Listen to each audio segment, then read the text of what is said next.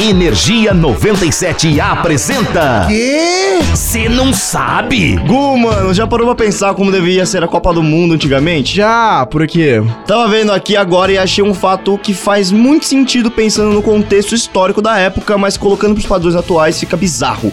Padrões 100% conectados. Exatamente, pequena anteninha.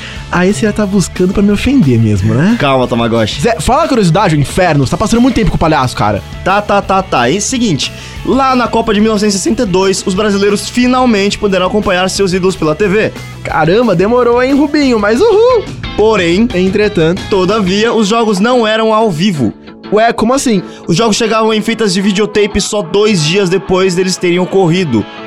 Como assim, mano? Imagina se você tromba com o Djalma da vida assim no aeroporto naquela época, tipo, é, ganhamos. É, então, ele vai virar pra você com aquela cara de é, cara, sinto muito, a gente foi eliminado. Ah, mano, que osso. Mas aí, você curte umas curiosidades extremamente atrasadas. Porém, incrivelmente barriquelas, é só ficar ligado que a gente tá sempre por aqui. Eu sou o Barrichello Fávaro. Eu sou o Rubinho Constantino e nós somos do Cê Não Sabe. Barrichello. Energia 97 apresentou. Ah, já sei. O quê?